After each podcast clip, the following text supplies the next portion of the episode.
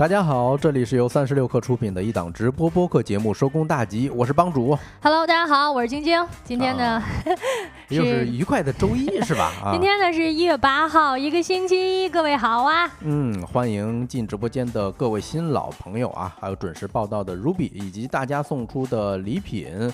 那今天在节目开始前呢，给大家分享一个小妙招，也不是生活小妙招哈，就是之前我一直有一个疑惑，一个重大的 tips，啊，就是咱感冒的时候，或者说中了流感，哎，这时候能不能洗澡啊？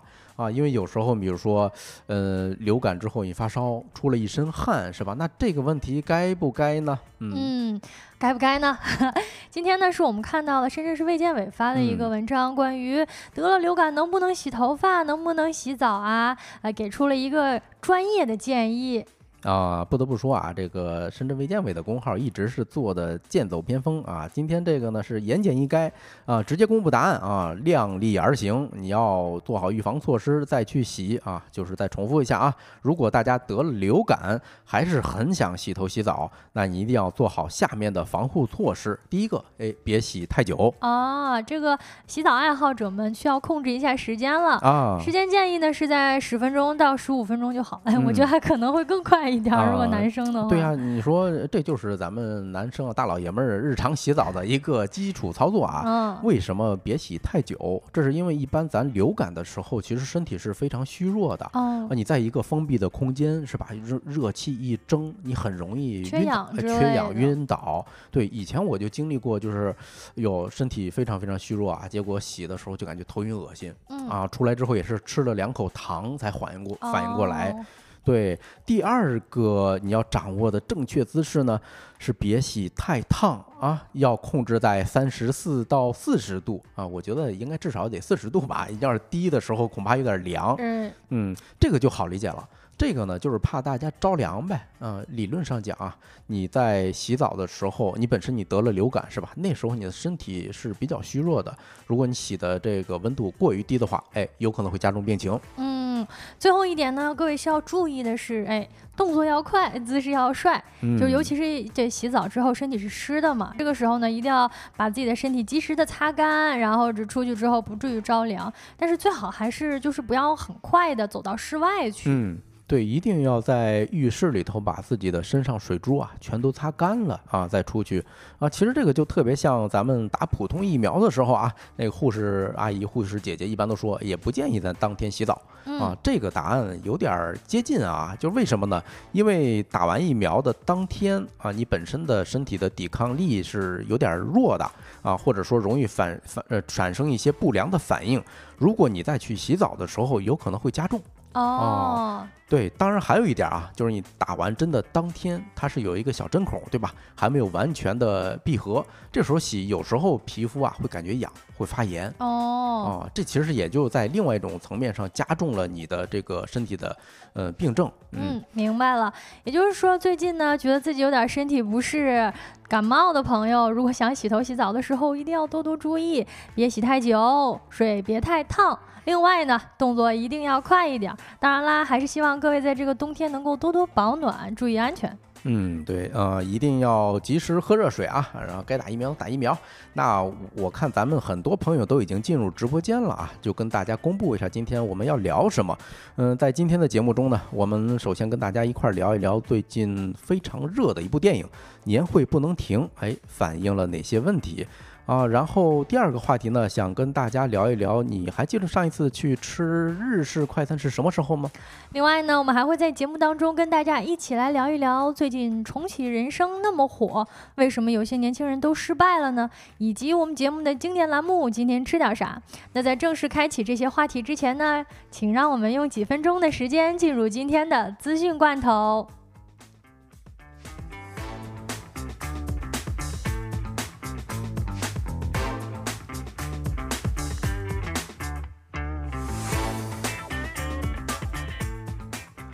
好的，欢迎回来啊！我看咱直播间的有些朋友已经下班了，是吧？啊，Ruby 说一边吃海底捞一边听，哎，你这是妥妥的拉仇恨呐！你看他说啊，这个首映的时候就去看了啊，那个一会儿我们会跟大家讲这部电影啊。那我们先看资讯罐头部分，第一条快讯呢是关于 Open AI 的，可以说是二零二三年 AI 领域里头的典型啊顶流。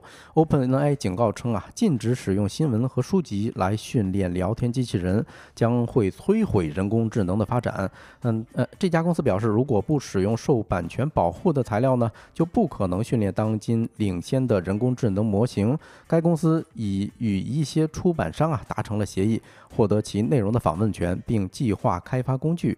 允许版权所有者选择不让他们的作品被用于训练人工智能系统。然而，OpenAI 仍面临包括《纽约时报》和一些作家在内的指控非法使用的作品。啊，有美国的风险投资公司啊呼吁放松这方面的监管，称过度监管可能会导致西方在网络安全、情报和战争等领域落后。听起来似乎它不太容易能在这些领域落后啊！来看一下今天资讯罐头的第二条消息，关于苹果的。嗯，此前呢，我们在节目当中有聊到过，苹果这个在美国呢是有一个 Apple Watch 的禁令的。最近呢，它正在试图永久撤销 Apple Watch 在美国的禁令，最快呢会在本月底给出答案。根据 IT 之家报道，彭博社的科技记者马克·古尔曼今天发布了最新一期的 Power One。实时通讯，其中呢提到了苹果公司将在当地时间的一月十五号参与法院的听证会，以试图永久撤销 Apple Watch 手表在美国的禁售令。古尔曼提到，苹果公司预计将在本月底前解决相关的专利问题，而他呢，可能要么会与这个 Massimo 公司达成协议，撤销侵权起诉，要么呢，会让美国海关同意苹果提交的软件更新成功，让 Apple Watch 绕过了刚刚提到的这个公司的专利。而古尔曼声称，如果苹果提交的软件更新方式能够通过海关的检查，那么最快的话，它可能于一月十二号。不受风险的自由发售。嗯，可以说呀，这两年的 iPhone 呃新的 iPhone 产品，它的在市场上的反响是越来越一般了啊。所以 Apple Watch 呢是它非常重要的这么一个进入跟大家链接的这么一个产品，所以它非常重视这件事儿。好，那我们看第三条快讯啊，是关于星巴克的。呃，据说啊，有六十四亿未使用的礼品卡，哎，或将成为高管的奖金啊。咱看看是怎么回事儿。根据深圳商报援引美国财富杂志的报道，日前，华盛顿消费者保护联盟指责星巴克称，在过去的五年里，星巴克将顾客充值但是没有使用完的礼品卡和应用程序的余额算进了公司营收，从而提高了公司的利润，增加了高管奖金，涉及金额将近九亿美元啊，大概就是六十四亿元人民币。华盛顿消费者保护联盟称，星巴克的移动应用程序和数字支付卡平台类似于非自愿订阅。啊，由于最低充值金额的限制，顾客礼品卡里头的余额往往很很难清零。哎呦，这个我相信大家啊很很有体会啊。对于大多数顾客来说，这也许只是浪费了几美元，但是积少成多呀。星巴克借此赚取了大量的收益。对此，星巴克发言人向财富杂志反驳了这种说法，并称公司始终遵守法律法规。嗯，听到了这一条资讯的各位朋友，是不是最近应该查一查自己的很多礼品卡里面的余额是不是还没有用完呢？赶紧去用完吧。来看一下今天资讯罐头的最后一条消息啊，和平饭店繁花套房涨价近三千元，目前呢价格是一万八千八百八十八元一晚。最近呢，《繁花》电视剧播出了，不知道有多少听友们在看呢？日前呢，和平饭店已经将剧中胡歌入住的七十二号英国套房正式改名为英国繁花套房，一晚上的价格呢，也从原来的一千啊一万五千九百三十涨价到了一万八千八百八十八，一个更吉利的数字。另外呢，还有一个沙孙套房，目前的一晚价格为九万三千二百八十元。和风饭店呢还推出了与繁花联名的定制双人餐，售价是一千四百六十，并且加收百分之十六点六的服务费。在套餐当中呢，包括剧中经常出现的干炒牛河、排骨年糕等等菜品。此外呢，和平饭店还推出了繁花下午茶，售价五百九十九元一位。以上资料呢，整理自财联社、IT 之家、深圳商报以及第一财经。稍后回来进入我们的说来话不长。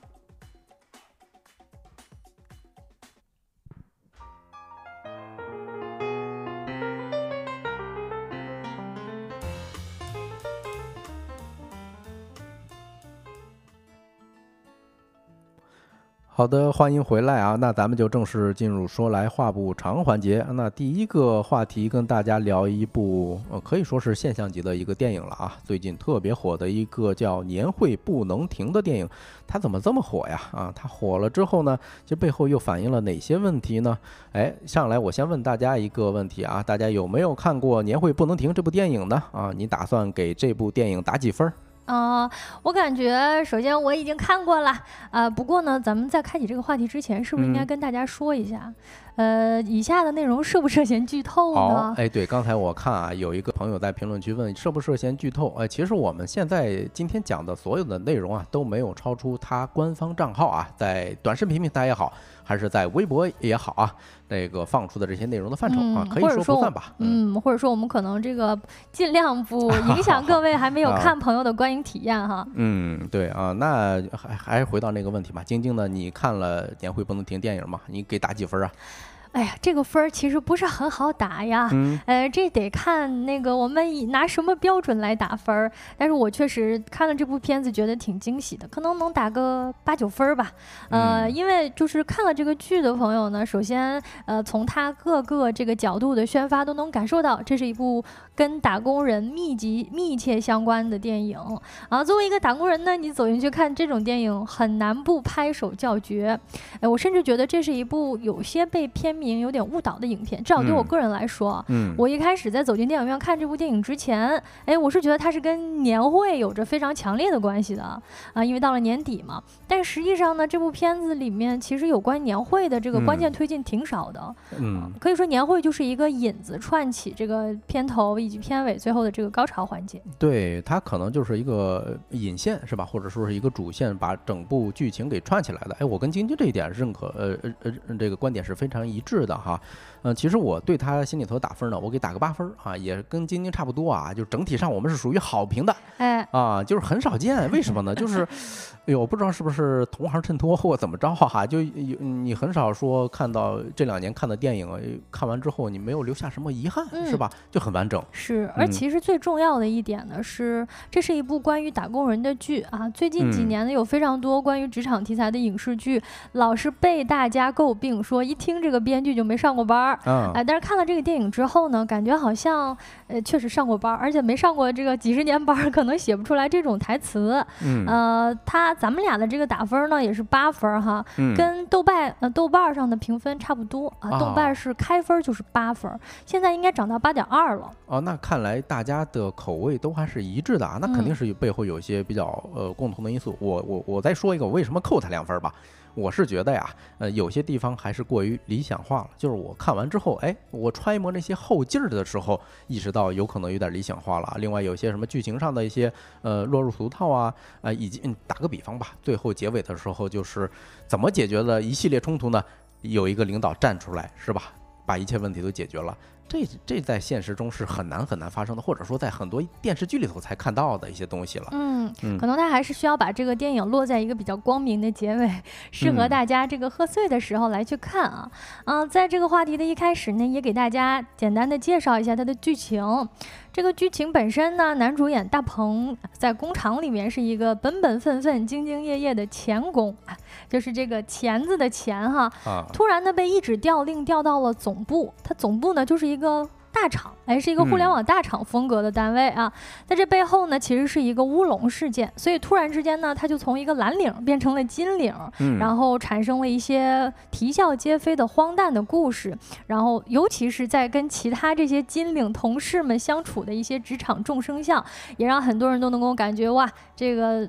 突然洞见了自己生活当中的一些场景，嗯啊，那这个乌龙事件呢，也是产生了整个一个错位跟这个荒诞喜剧最大的一一个矛盾点。哎，是啊，就是呃，怎么说呢？呃，具体来讲啊，就是他作为一个高级钳工，说实话就是一个蓝领工人是吧？工作了二十多年，被呃错误的哎，就是里头有人花钱嘛找工作，结果一不小心把他给档案给提上去了。你这纯你这纯属你这哎纯属剧透。哎，没有没有，那个他们的短视频平台已经有这些东西了哈，啊就调到了集团当 HR 嗯啊，可以说，哎，咱讲完其实不影响大家的观影体验的哈，因为我去之前我也了解到这些东西了。哦，啊，其实有这些冲突点在的啊，然后里头有这么主主演吧，我认为啊，主角就是偏正面的，就有三个人是吧？两男一女，嗯，白客其中是是一个，然后还有一个新的面孔啊，叫庄达菲，哎，等会儿可以跟大家简单介绍一下。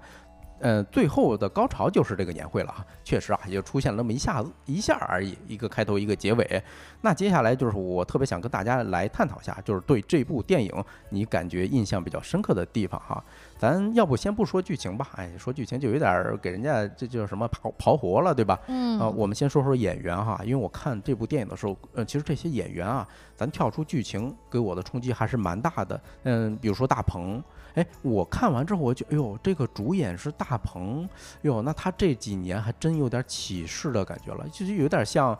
呃，几年前就是徐峥啊，在《人在囧途》系列之前的这种状态，其实有一些好的作品，但是一直没有说特别特别火。我感觉大鹏一直在等这么一部电影吧，或者说等等这么一部作品来证来证实自己吧。嗯，但可以说他是整个剧的男一号吧。啊，也就刚才我们提到他这个岗位呢，就是突然被调上来作为一个这个高级钳工了。哎，我不知道晶晶对于大鹏嗯、在电影方面的一些动作还有哪些记忆哈？呃，大鹏好像今年二零二三年就上了三部电影，而且就是再加上这一部二四年开年的时候上的嘛。其实这四部电影的风格都挺不一样的。我印象最深刻的是年初的时候有一部电影叫，呃也不是年，应该是夏天的时候了，叫《第八个嫌疑人》，那是一个哦悬疑推理题材的电影。然后大嗯鹏呢在里面就是也是演了男主角，但嗯是就是给出了相当亮眼的一个成绩跟演技，可以嗯说跟他以往的那个荧屏形象反差特别大。因为以前我们提到他，首先他是最早的脱口秀节目主持人啊、哦然后拍了一系列的短剧，他其实是走那种轻搞笑路线的嘛。嗯呃，但是那部剧里边呢，他就是非常非常非常的就是那呃个细腻的，哎，对？吧？我印象中他应该是演一个杀人犯吧，是吧？嗯，哦，然后他的当时理的那发型啊，跟原型几乎一模一样。是的，啊而且那部电影它其实跨越跨了很长的周期，就是在这个角色里边，那嗯不同时期的那个形象、眼神跟细些细微的动作跟表情都非常非常的嗯体现当时那个角色的心境。哦，当时呢那部电影的评价其实挺褒贬不一的，但是很多人都给出了呃大鹏靠自己的演技托起了这部电影的一个评价，并且他好像凭借那个角色还拿到了上海电影节的影帝。啊，对，呃，再往前倒腾呢，其实我又突然想起来一个啊，就是大鹏最早，呃，他火是因为演了一个叫《某丝儿男士》，是吧？我不知道大家有没有看过这一部在搜狐视频那时候上的一系列的搞笑短剧啊。说实话，有点擦边儿，很多这个剧情，嗯，你说，嗯，咱咱确实笑了啊，但是你要是把它当成一个能够拿上台面的作品，哎，确实还称不上。所以这次大鹏这几年的这些，嗯，在电视剧或者不在这个电影里头的一些成绩，我们还是有目共睹的。对，第二个主角呢是白客，哎，这也是一个能勾起我很多怀疑的，呃呃回忆的这么一一号人物了啊，就是他饰演的是呃电影里头的某一个，哎呀，这个就是资深老油条吧，就工作了好多年的一个负责人。哎，当然他这个名字还挺有意思啊，大家可以现在就能从网上查到，叫马杰克。啊，但是在电影里头呢，人家说哦，你叫杰克马呀，啊，大家哦知听起来这是内涵谁了吗？对，嗯当时看到那个梗的时候，全场就是后就是大家都会心一笑。呃，嗯怎么提到那个人的名字了呢？啊，而且白客也是一个我觉得是九零后非常熟悉的一个演员了。他这一嗯次呢，也被评为娱乐圈里最适合演社畜的人，因为他就扮演了一个资深的社畜在这个剧里面，嗯而且剧里面有一些很清新的包袱。可能我觉得是因为当年大家一起看，比如说呃很多就是日和系列的剧，包括嗯对他们的了解，以至于让大家天然的对这就对他就有一定的喜爱程度在，然后又觉得这几年他的这个电影大荧幕的表现也是越来越好，在这部剧里边他就演了一个真的，你就觉得他肯定是上过班的样子。嗯，是你看咱评论区的小雨说呀，白客的万万没想到就很好看。哎，确实，其实，在万万没想到之前呢，他是作为一个配音演演员啊，呃，被大家熟知的，就是那个系列动漫吧，叫呃搞笑日和动漫是吧？也挺猥琐的，说实话，嗯但是声音特别棒哈。呃，然后这个万万没想到系列应该是他第一次走到大家的面前，以王大锤这个名字呃让大家熟悉的这么一看，这两位男主角都是拍短剧的，还以前。啊，就巧了是吧？那第三个演员，嗯，就相对来说比较面生了哈，叫本名叫庄达菲，他饰演的角色呢是一个外包的员工啊，叫 Penny 哈哈，嗯呃，他们翻译为叛逆是吧？确实很有自己的这个角色冲突的这个点儿在啊，而且这个角色可以说是电影里头唯一一个哎呦自始至终都没什么错的这么一个人物。我不知道晶晶看完之后有没有这种感受，好像他永远他一直是特特别正的一个。呃，我我觉得他其实首先他确实像那个他剧中翻译的那个名字一样，性格非常的叛逆，嗯，而且感觉也是很年轻，刚刚参加工作的样子。但是他演的也特好，我觉得就是他演技很松弛，嗯呃，然后呢，感觉就是总总是臭着脸，天天吵着不想干了，不想干了。但是呢，扭头就去做 PPT，、啊，扭头呢让你去别的部门报道，你立刻去别的部门报道了。嗯，我觉得就是这三个人在这个剧里面，我觉得饰演了就是职场上的几类人群吧。嗯。其实像那个马杰克，他其实就是一个非常典型的那种职场的老实人。对，啊、而且是一个呃，甚至是小中层啊，因为他其实感觉应该已经工作了很长一段时间了，虽然不太精通办公室政治，但是呢，办事能力很强，嗯，而且呢也很靠谱，嗯。呃，感觉呢也是这种非常，其实挺能卷的。他好哎。像里边有个细节是说他那个呃加班时长是全公司第一。啊，对啊，叫呃加班儿是彰显态度的这么一种行为行动是吧？这应该是他的呃那内部聊天工具的这么一个签名。对，嗯其实刚才你看啊，这个咱评论区的凡尘啊，这位朋友说王大锤比白客还出名，确实在这部剧里头还有一个，大家还记着吗？就是有一个有一另外一个工厂的一个小老板儿，那是孔连顺。那是他们一起参演这个叫《万万没想到》的时候一起出现的演员，啊，这次也是啊，有很多面孔，我一看，哎呦，我我感觉这个导演敢走不同反响的这种路，为什么呢？他启用了很多脱口线演呃脱口秀的演员呢，或者编剧是吧？你比如说漫才组合这个肉食动物是嗯吧？还有什么涂墨男，哎呦，这是我特别喜欢的一个脱口秀演员哈。嗯啊，还有一些编剧是吧？比如说像六兽啊，啊，还有什么石老板啊这些等等啊，所以我感觉今年这个老板肯定是不是这个导演肯定是动了一些心思的。啊，反正就是嗯把喜剧元素拉满了，而且加入了非常多的这种喜剧人才啊，还有一嗯年一度喜剧大赛里面的这种非常知名的演员也是启用走了挺多向前台了哈的。。哎，是，嗯、聊到这儿呢，就是不知道大家有没有一些，嗯，回想起来一些具体的、比较印象深刻的一些剧情。哎，我反正我，最受冲击的就是这个互联网黑化。比如上来就人家说了一句话，叫什么把颗粒度啊对齐一下，拉起水位是吧？还有规则要通晒，哎等等。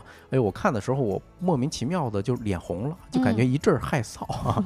搞不好以前自己也经常干这样的事儿啊哈。其实我到现在都很多词都不太明白是什么意思，嗯，啊，但是他那个电影里面呈现的方式呢，也跟我们所有人都差不多。嗯呃，就是呢，当就是这个呃男主大鹏，他作为一个蓝领，他也不明白这些词是什么意思，但是他进入这个职场之后，学习了这个规则之后嗯呢，熟练了掌握，他都不知道自己在说什么的话。哎是啊，然后后反而呢，哎，掌握的还挺好的，当了一个小领导，不停的升嗯职加薪，就是还反正很讽刺吧。我觉得嗯谈到互联网黑化，就格外讽刺。对，类似的还有这个职场的废话，是吧？就嗯，他当这个小领导之后啊，他的上面的呃大鹏的在上面的领导给他支招儿，说你不用怕，哎，我教你几招儿，是吧？嗯啊，就是你说一些让大下属看不懂的话啊，那就是一些职职场废话，比如他问什么，哎，你们在做什么呀？呃，有俩员工说后台数据管理，那这啊是啥意思啊？那就管理数据后台。嗯啊，是吧？比如说啊，找到问题的关键的这个一步就是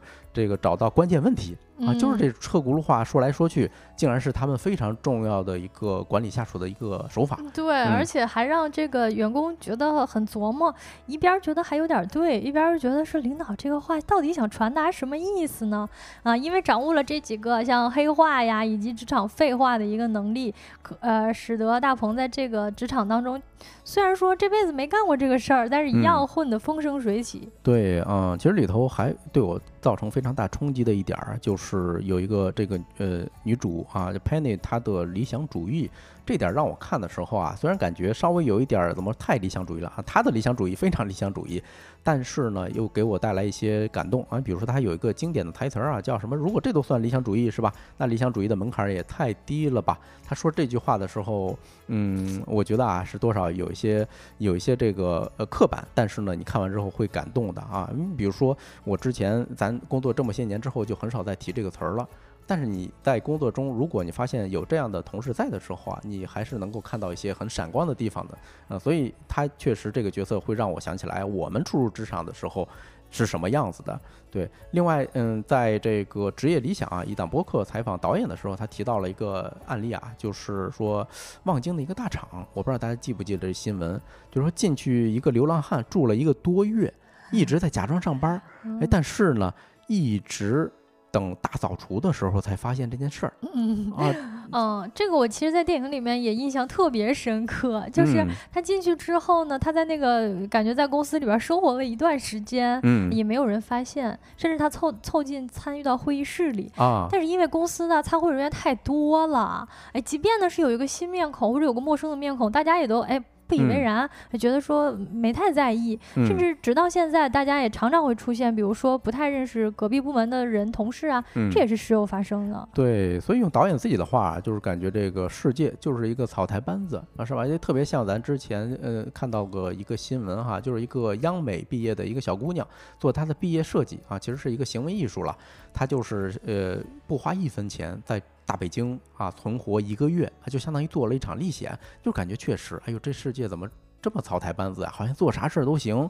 对，那嗯，其实我们聊了这么多啊，看似剧情呃已经公布到网上的这么一些东西，那背后它反映了一些什么问题，是吧？那呃，从这部剧走红来说吧，它本身就代表了一些所谓的这些趋势吧。晶晶是怎么看这件事儿？它为什么会红？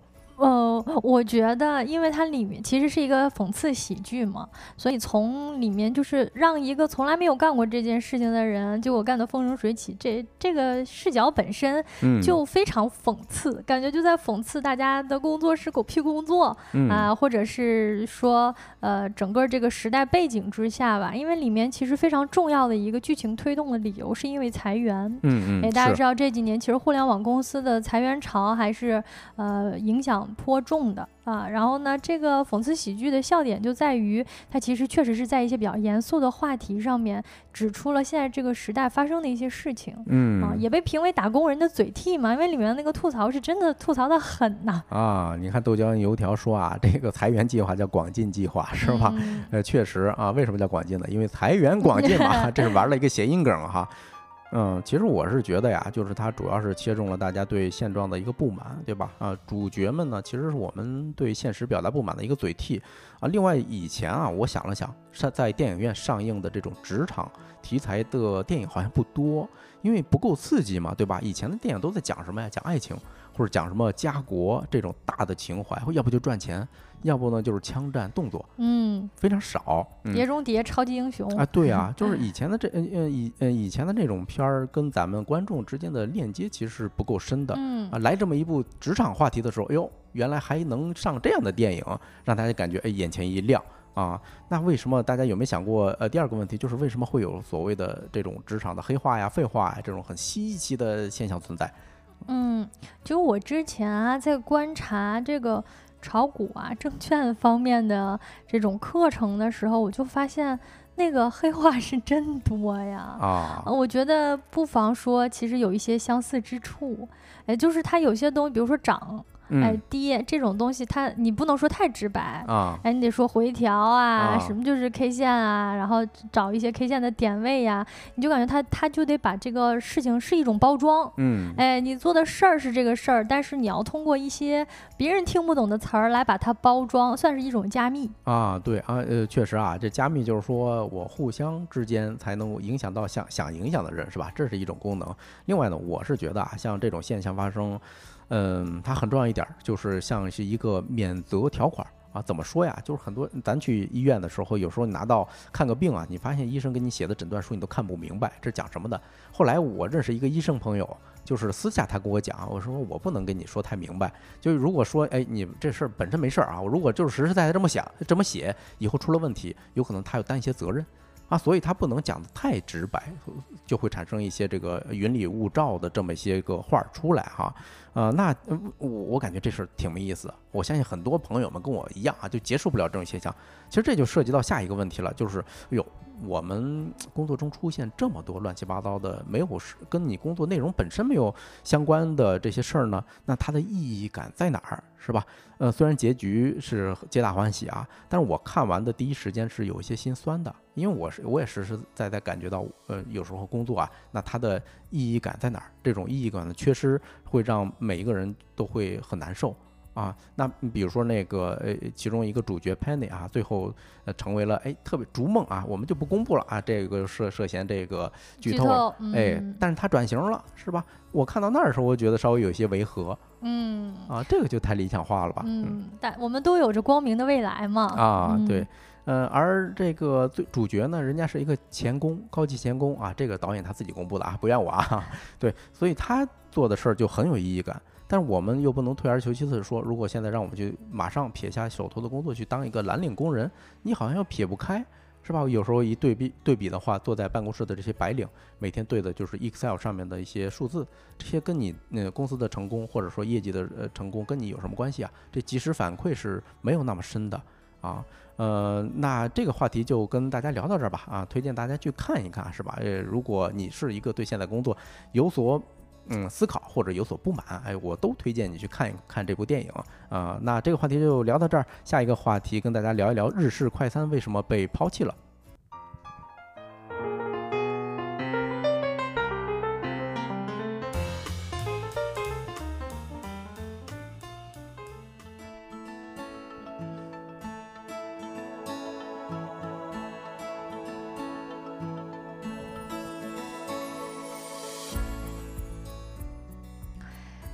欢迎回来。说来话不长，第二个话题呢，跟大家一起来聊一下日式快餐。嗯，首先问各位一个问题啊，大家有多久没有进入那些日式快餐店了呢？比如说吉野家呀、味千拉面呀。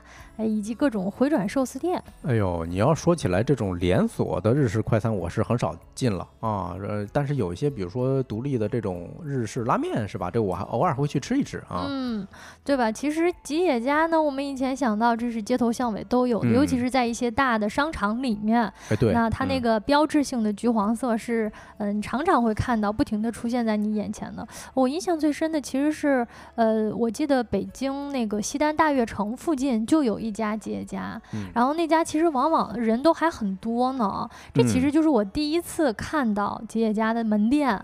对，呃呃，而且去他们家你不用怎么花脑筋哈，一般就是点一一碗什么牛肉饭，然后他还自带一一杯这个乌龙茶吧，就是冰的乌龙茶。你不用怎么，尤其是你想不起来吃什么，但是你又觉得哟想快速对付对付的时候。选它没错，嗯，好像这个就是我们对于日式快餐的一个共同回忆呀。基本上就是啊，一一碗牛肉饭，再加上一个茶碗蒸，或者加一个饮料，也就能快速的解决午饭。感觉呢方便快捷啊，然后呢价格也适中啊，都开在这种大商场或者高铁的醒目位置。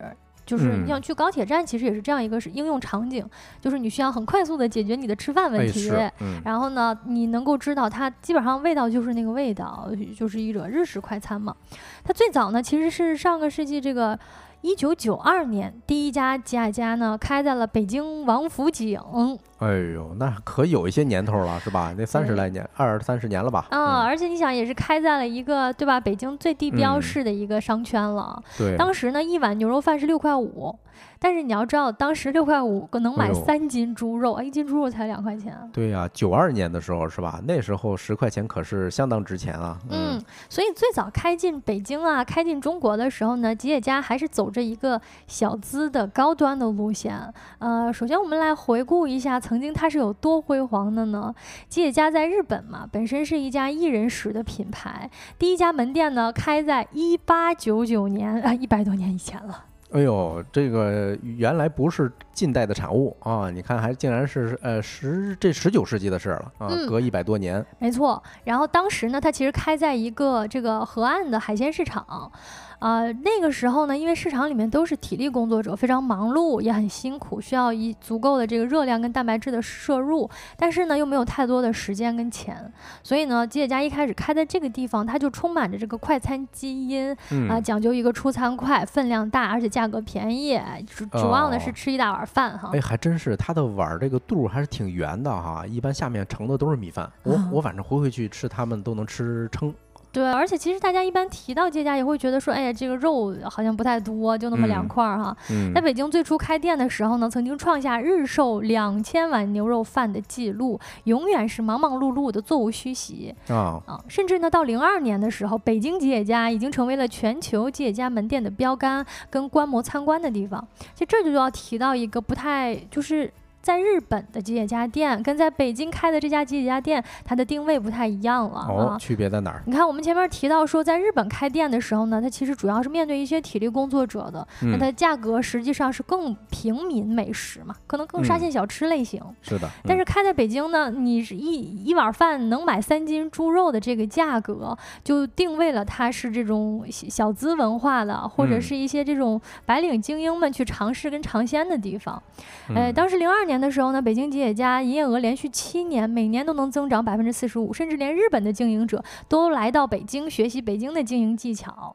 哎，可以说那是它的一个黄金时期了啊！你想想，一天卖一个店卖两千碗牛肉饭，哎，我觉得啊，这个离不开咱们评论区刘同啊他说的，哎，预制化太强是吧？你不然可不可能，哎，还真是，我每次进去之后排队排不了多久，就是你就能端着一碗饭就坐下了。哎，对，它其实就讲究那个最快的 SOP，就是、嗯呃，其实是预制菜了嘛。哎，其实现在想想，甚至是我们最古早的接触预制菜的类型了，就是这种啊快餐店嘛。就是他们也没想到是吧？来北京学，哎其实秘诀就在于预制菜是吧哎，这这日本也是吃的预制菜啊，只不过北京的定位可能更高级一点儿、嗯啊。然后当时呢，最重要的是赶上了一个时代的风口，就是在九十年代的时候呢，食客们开始有了更高的追求啊。中式快餐呢，其实选择不太多了，甚至大家很少可能去饭店去吃中式餐啊，因为那个时候大家还是常常在家吃饭的嘛。那嗯，出去吃饭呢，可能要吃点新鲜的东西。然后这像肯德基啊、麦当劳啊，以及这种日日日式的快餐吉野家，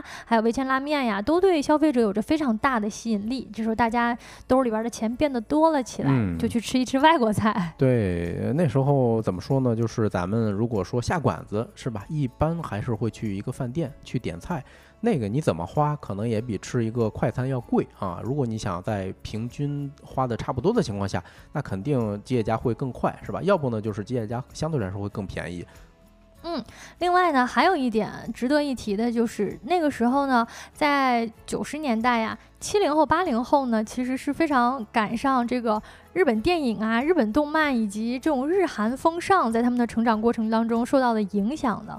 所以嗯那群人呢，其实你想平时都在看什么《东京爱情故事》啊，哦，哎，看看村上春树。啊，木村拓哉是吧？啊，在日本流行文化风头正劲的时候呢，能吃到一个传说中的，那其实就是第一餐的日料了，甚至是许嗯多中国人的第一顿的日料。嗯，所以除了体验当中呢有一种新奇感，还有一种啊一睹真容的好奇心。嗯，呃，但是呢，时间过呃时过境迁哈，三十年后啊、如今的吉野家呢似乎好像没有那么适合打工人了。在之前的一份这个调研当中呢，吃过吉野家的朋友都给出了不太适合上班族的评价，比如说呢，觉得就味道而言，呃，虽然说谈不上难吃，但是跟好吃也不沾边儿。哎，也有的人觉得呢，它量太少了。如果说你是个工作餐的话，啊，好像不太能够有嗯性价比。对这一点我是很认可的啊，这也是我很少吃吉野家的一个重要原因，对吧？因为他们家好像最出名的就是那种牛肉饭吧，啊、吃过之后呢，我不会说专门会去为了这个去去去去他们家一趟。嗯，然后你要是算下来，哎，三十块钱左右是吧？你要是想点一个套餐的话，哎呦，那我可选的东西还挺多的。你现在很多什么山西刀削面啊之类的，呃，又是现做的，还不是预制菜啊，味道还好。是我对吉野家最大的印象，也是早就是之前呃工作上面老点工作餐，哎，提提到点工作餐的时候呢，好像常常会点吉野家吃一下哈，但是也都不会觉得说好像特别好吃，值得一去了。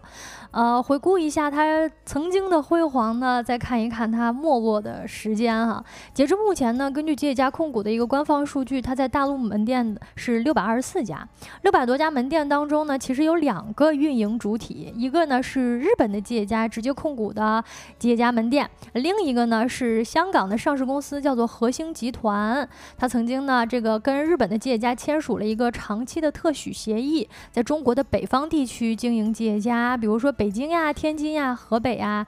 吉林呀，就是咱们在北方吃的吉野家。明白了，其实呢，我们吃到的味道就算一样，那但是人家挣钱的人是不一样的，是吧？那股东是不一样的。是这样的啊。这里值得一提的是呢，这个核心集团啊，它是一家香港的上市公司嘛，嗯，百分之八十的这个营业额呢是靠吉野家撑起来的，但另外百分之二十呢是常常我们在北方地区看到跟吉野家并列出现的那个冰淇淋门店，也就是 DQ 了。呃，DQ 也是他们下面的吗？啊，对，但其实呢，它是一个美国的冰淇淋品牌，哎，等于就是说都是由核心公司就是运营，哎，这公司来运营的，引进中国，然后来运营，尤其是在北方地区哈。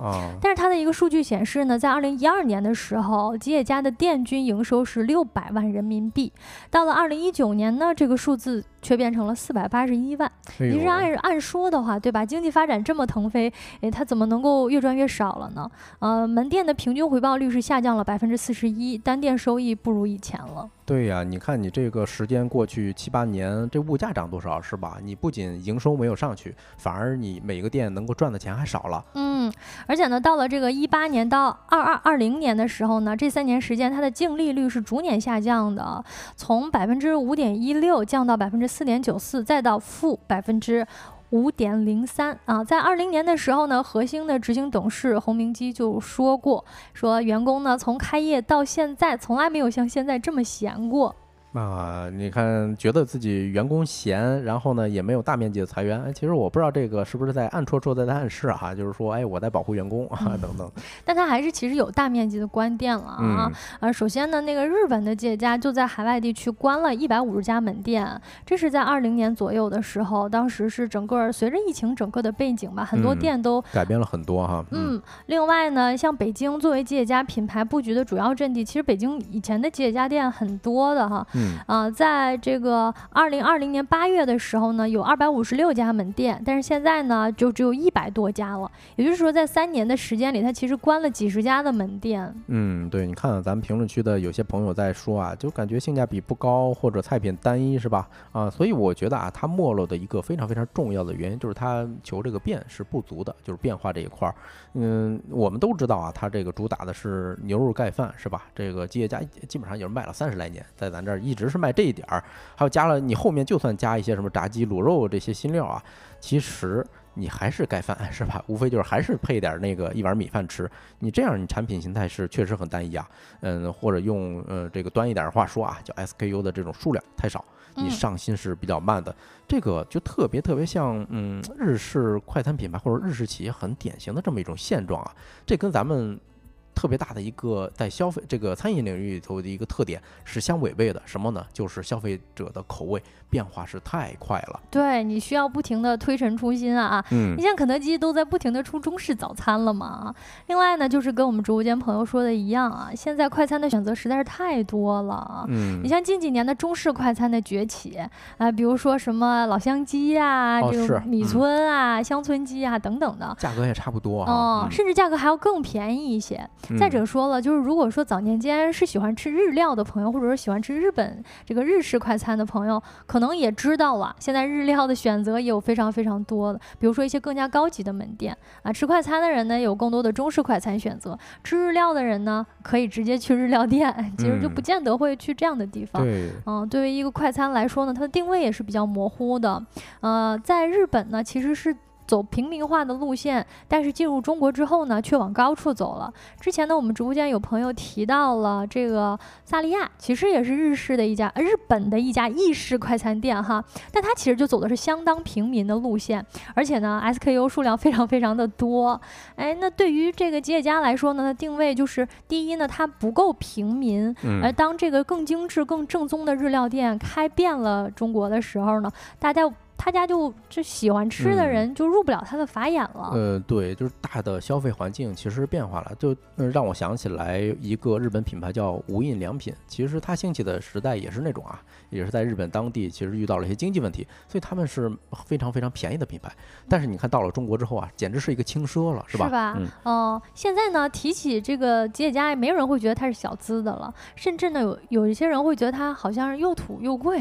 嗯。啊，因为确实也是非常久的一个。呃，快餐品牌了，再加上这几年呢，呃，吉野家的食品安全问题是频发的啊，消费者们对于品质啊、健康啊、口味都提出了更高的要求。比如说，我们一提到它，就说，哎呀，这是预制菜，我们可能 不想吃预制菜。另外呢，二一年的时候呢，它也被曝使用这个不佳的蔬菜以及这个已经呃坏了的肉啊，还有老油来制作餐食。二三年的时候呢，它后厨这个查出蟑螂的事件，也让消费者想到吃吉野家的时候就感觉，哎，这个确实心里有。阴影，那就不敢点了。有这么多的选择啊，我为什么还要吃它呢？对呀，就是你再说你是预制菜是吧？但是预制菜它好歹也属于餐饮里头的供应链，你也得去花心思去去做这样的事儿，是吧？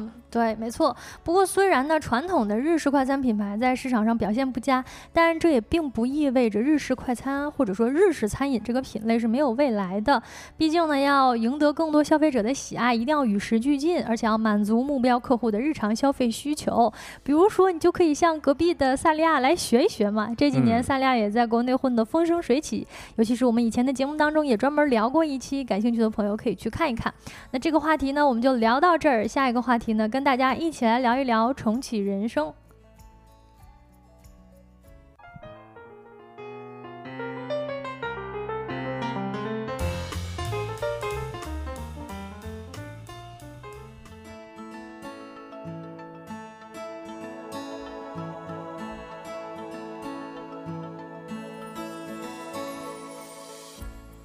好的，欢迎回来啊！那咱这个话题来聊一聊最近特别火的一个裸辞，哎，重启人生，就是为什么很多人做这样的事儿，嗯，大概率上是失败的哈。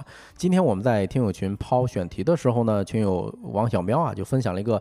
相对来说比较正向的重启人生的案例啊，说认识一个从土木行业裸辞了，但是法考哎现在干了律师行业的啊，我觉得这个路线还是比较怎么说呢？相对来说操作起来没有那么难，因为我印象中我当时上大学的时候啊，我的很多师兄，比如说我们学电子商务的，甚至学什么旅游管理的啊，都会跨专业去考这个法律。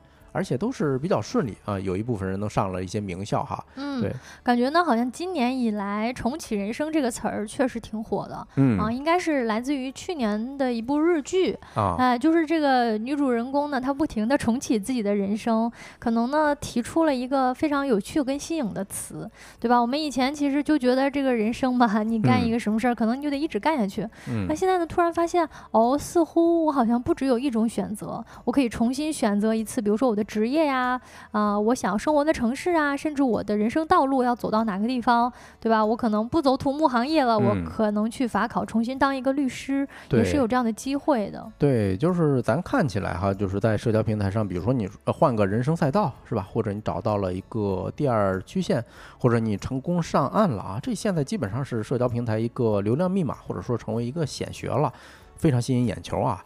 不过话说回来，重启人生并不容易啊。比如说，最近公众号字母榜就发了这么一篇文章啊，说大厂裸辞后我没能重启人生。哎，这篇文章其实还挺有意思的，它揭露了很多更现实的一些情况啊。嗯，不知道大家有没有听过这句话，叫“人生是旷野，不是轨道”。哎，你是怎么理解这句话的？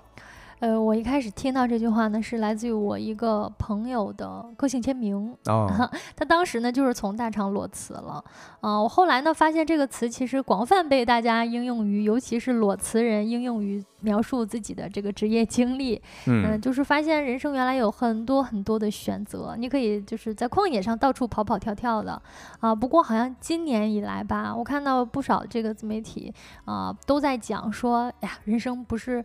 轨道，哎，人生，人生不是旷野，人生其实是轨道。对啊，包括现在你看，像豆浆油条说的，社交平台就已经玩起来梗了啊，人生是旷工旷课，哎，等等。其实我第一次看到这句话的时候，哎，猛一下没反应过来是什么是什么意思。后来我想到以前啊，就是突然爆火全网的一封辞职信，我估计咱有些听众是有印象的。哎，那辞职信怎么写的呢？就一句话：世界这么大，我想去看看。啊，那大概是一五年左右的事儿啊。一个中学老师给自己写了这么一封信，他当时就是想表达一下对旅游啊、对自由生活的这种向往还有追求，对吧？也是暗示着有一种怎么说呢，就是对现在生活的不满和追求未知的这么一种勇气吧。我个人觉得两者还是有一些相近的东西的。呃，所以呢，就是在二三年的时候，我们可以看到社交平台很多啊。不想在大厂做螺丝钉的这些厂哥厂妹儿是吧？选择勇敢跳出原来的环境，选择去进入这么一片旷野啊！那也是在这个文章里头，字母榜采访的一个大厂员工 Frank，简单跟大家分享一下他做什么的啊，就是从宇宙厂，哎，大家知道这个是哪个公司了啊？宇宙厂离职创业做什么？珠宝，以为是降维打击，结果创业半年。借空了借百啊，也是一个比较血淋淋的这么一个案例吧啊，甚至他在这个大厂的时候，其实还是挺有能力的啊，嗯，做过十几个亿的这种营销项目，还做出过一些爆品的产品，呃，很多风口的这种这种产品呢，都已经冲上了这种销量的第一，自认为是有些能力的。哎，你说不想再打工了？决心出来搭一个班子创业，所以那个时候在他的角度上啊是比较合情合理的。嗯，其实他说的这个创业经历呢，呃，似乎也是这几年比较流行的一种哎说法是吧？新的叙事，就比如说很多这个从大厂离职的呃人呢，开始选择自己创业，做一些消费品牌，做一些原创的啊消费品啊，感觉呢他做那个内容肯定是有着很浓烈的互联网基因的，所以呢。可能这个提到的这个主人公呢，他也是觉得自己从大厂离职之后，哎，我是带着我在大厂拥有的这个整个的这个视野跟认知出去做，肯定是降维打击的。对，说实话啊，这些事儿我一五年、一六年的时候听到的非常非常多啊。就是那时候咱们是在中关村创业大街办公嘛，哎呦，我出去喝碗羊汤，背后就有创业者在聊，哎，喝着二十块钱的羊汤啊，规划着两个亿的这种融资。就是经常会听见，哎呦，这个这个低于两千万我不要啊，怎么怎么着的，这是非常现实。那为什么说很多裸辞的想通过裸辞这条路啊去重启人生的年轻人失败的案例是比较多的？哎，我不知道大家有没有想过这个现这个现象哈？我觉得第一点是吧，就是你的能力圈是什么，这个是很重要的。我相信晶晶肯定也有些这个感受啊，就是关于这个案例，他为什么会失败？嗯，其实豆浆油条说的跟咱们提到的这一想要说为什么会失败不谋而合哈，就是他说之前听过一个播客节目提到了一个开小店创业这件事儿，实际上呢，你有大厂的经验，但是对于这个小店创业呢，你是没有办法施展的，你也用不上，就是你这个你这个功能啊太强了，以至于在这个小事儿上呢起步实际上反而对你来说更难。对，或者咱换一句话说啊，很多大厂员工啊，他在原来的环境里头学的是屠龙之术，对吧？你你你花的是十几亿的这种营销预算，你想想，你要是从零开始出来再创业的时候，你从哪儿来这十几亿，是吧？你你可能掏出个上百万都有点困难。对他那个逻辑就不太一样哈。嗯，对。第二点，我觉得很重要一点啊，就是一个行业它是有一个行业的红利期的。你典型的，你要说从大厂的环境出来之后，现在是什么情况，对吧？全球都是陷入了一个比较呃低迷的这么一个周期。哎，老话说的嘛，叫水涨才能船高。那一六年我喝羊汤听到的都是那种什么两个亿的融资项目，现在别说两个亿了。很多公司可能过千万的融资都拿不到了啊，这就是一个大的红行业红利期的这嗯变化的这么一个原因。嗯，包括前一段时间我发到朋友圈一转发的一篇文章哈，就是国外呢呃 AWS 就是云计算领域里头的领头羊啊，有一个基层的管理者他在社交平台上发了一篇文章啊，说 AWS 全球去年裁员两点七万人，哇，这是什么概念是吧？啊，所以肉眼可见，大家都是处于一个不太好的这么一情况啊。嗯，那这件事儿的本质，我个人觉得，其实他并不是在寻找所谓的人生的旷野，而是想获得第二曲线。什么意思呢？咱们以前每一个人在上班的时候，可能都会想着，哎呦，我怎么提高一点自己的收入，是吧？我是怎么着搞搞副业？他其实是呃，主要是想面对这个问题。那我们再重新回到呃文章里头提到的案例哈，嗯，很多人从大厂离开呀，就是带着这么一个想法，哎呦，这班儿我就上到这儿了哈，这破班儿我不上也罢，是吧？我想休息休息。其实很多时候你嗯细想，有可能是带着一些逃避，或者说想抽离的这么一种心态去的。那嗯，真正去创业的怎么说呢？嗯，其实为什么成功率这么低啊？很成功的那些人，嗯，身上可能会有一些，比如说啊，我真的是发现了某一个实实在在存在的客户需求，正好这事儿我能干，所以才才去以这个点儿出发，最后把这件事儿做成了，对吧？嗯，回到这咱们的话题啊，我觉得对于多多数打工人来讲，你旷野看着是很自由、很无拘无束，但实际上不太好找。啊，打个比方，就是更真实的想法吧，就是其实我就是原来的主业不行了，我突我就是想换一个赛道而已，找一个第二曲线，其实更多的是这个想法。嗯，我觉得刚才如果我们按照提到的这个大厂，就是裸辞之后出去创业，然后其实也花了上百万的这个案例来说，他可能更多的是他也没有拿人生当旷野，他其实是还在一个轨道上，只不过是从这个绿皮火车想要变成呃这个就跑着走了是吧？对，想要变成高铁。嗯，对，呃，但是没想到啊，发现其现实生活遇到挫折会更多。嗯，所以既然既然咱们聊到这个人生的旷野了，也可以在这个机会借着畅想一下，如果让你选择自由选择啊，你想做什么工作？嗯，我其实挺想做一个农民的。哎呦，哦，跟我这个不谋而合。我其实有一个想法，我也真的很想做农民。我觉得就是自己种菜自己吃，然后呃，这个。就是种多少吃多少，嗯，可能还挺就挺挺挺梦幻的。当然了，这个我觉得首先对于我们现代打工人来说呢，你需要重新习得非常非常多咱们老祖宗传下来的技能，我们都给丢了。对啊，所以呢，其实还挺难的。是，嗯，咱俩想法差不多。我除了想当农民以外啊，我还是我也想做一些，比如说不用费脑子的事儿，我就去银行里头，不是银行了，就是那个工厂里头啊，拧螺丝钉。我觉得这也挺有意思啊，就当个钳工，当个钳工是吧？啊，或者呢，去当个木匠。哎，你每天你就呃咔嚓咔嚓锯锯这个木头，然后拼成一个板凳的一个桌子。我觉得这事儿也挺有意思，就是宁可干一些体力劳动，我也不想再费尽心思啊，就是绞尽脑汁的想啊，这这个这个怎么包装一个大项目或者怎么怎么着的，是吧？就是类似于大厂汇报的那种逻辑哈。嗯，但是咱俩啊讲的这些东西背后也是有一个隐含的条件的，就是咱干那些事儿，哎，也能把自己吃饱。对吧？自给自足。说实话，哎，咱没做过，呃，想起来可能也有一些不太现实的地方啊。当然，我们节目以前很少给建议啊，但是最后我特别想跟所有的听众朋友们说啊，现在先别急着找人生的旷野，是吧？努力过好当下啊，等环境好一点的时候，也许机会更更多啊。那这个话题咱就聊到这儿吧。嗯，下一个环节就进入今天的今天吃点啥。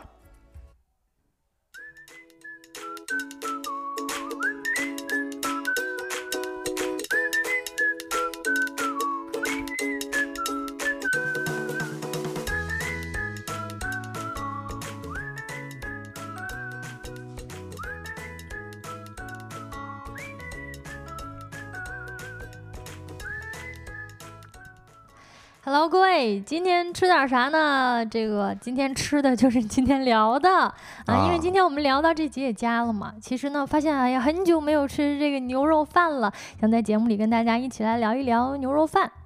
嗯，牛肉饭这个东西啊，就是怎么说呢？我感觉咱自己自己在家都能做，是吧？对，因为那那个味道记忆太深刻了啊，都能猜出来是什么料。是是是，而且呢，我觉得就是吉野家，大家去饭店吃的少了，也是因为发现自己复刻啊，低成本啊，而且呢，味道差不多，这牛肉的量还更丰富，所以呢，不如自己在家做一做。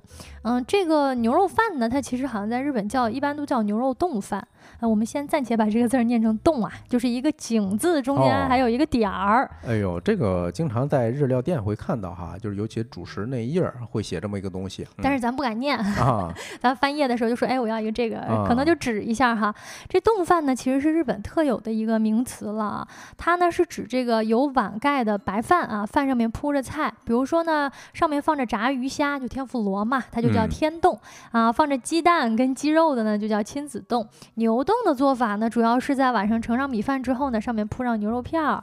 哎，吃的时候呢，一般就是跟洋葱丝一起。由于它食用非常方便，其实呀，嗯，就是盖饭啊，就是咱这儿盖浇饭是吧？啊，其实就是盖嗯浇饭啊。为什么说咱们暂且把这字儿念成动呢？哈，因为呢，这个其实它在日语里发音是这个顿，就 d o n 啊，但是嗯咱们中文没有这么念字儿的哈啊。另外呢，这个字在中文的字典里只有井跟胆两个读音，啊所以呢哦，你说它是牛肉井饭还是牛肉胆饭，好像似乎都不太对。啊所以呢，它其实一直以来是一个比较有受争议的读字。不过各位朋友哦，我记得我们听友好像有在日本的朋友，可以给我们嗯纠正一下、这个字到底应该怎么念哈嗯，。搞不好一会儿打来一个日语，咱又咱又不会念不会读是吧？是可以给我们打拼音吗？拜嗯托了哈。嗯，动这个字儿呢，它其实是在日本江户时代被进行了一个本土化的改造啊，就是指装碗或者面的一个食具，就是这个小碗儿哈。嗯，那它的一个制作方法呢，其实配料是相当简单啦，就是牛肉加上洋葱。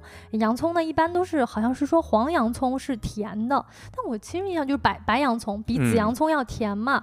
啊，另外呢，可能加一些比如说淀粉啊、料酒啊、白糖啊，这都是咱家里最常见的一些调味料了。但是呢，值得一提的是，需要搭配日本酱油以及味淋。啊，啊、就是很多日料需要有的那种甜甜的调味儿。是。其实寿喜烧大概也都是那种味道哈。对对对，你你你提到了两一两个关键的食材，就是基本上我觉得啊，那味儿能做个八九不离十。一个是什么呢？洋葱，大量的洋葱是吧？第二个白糖，但是我我回回吃的时候就感觉那个洋葱味儿非常非常重，当然也还挺香的哈。嗯然后就是带一些回甜的这种回口。哎，没错，它的一个做法呢，就是牛肉切成薄片儿，然后洋葱切丝儿啊，啊、有的时候呢，可能还会放一些豆腐，比如说再打上一个温泉蛋啊，留着备用啊、嗯，这个酱汁儿呢是要加酒，哎，四分之一杯的酒，加上四分之一杯的酱油，还有四分之一杯的味淋，你把这个万能的酱汁儿，哎，放到一起呢，用嗯，小火咕嘟咕嘟煮一煮，就能够赋予这个牛肉跟洋葱一定的味道了。对，哎，准嗯备白饭，这个就看自己的量多量少了。然后，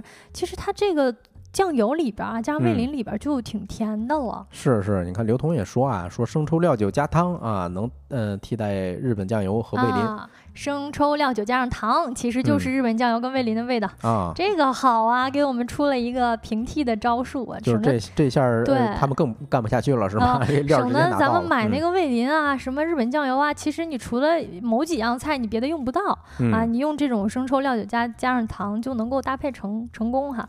它的一个历史呢，其实牛肉饭要追溯到明治时代。当时呢，日本人以吃牛肉作为文明开化的象征，为什么呢？因为美国人吃牛哦肉，对所以当时呢，牛肉的食用是非常流行的。在东京地区呢，最流行的是牛肉锅，呃，牛肉饭呢，那你想牛肉锅，那你这得吃很多牛肉啊。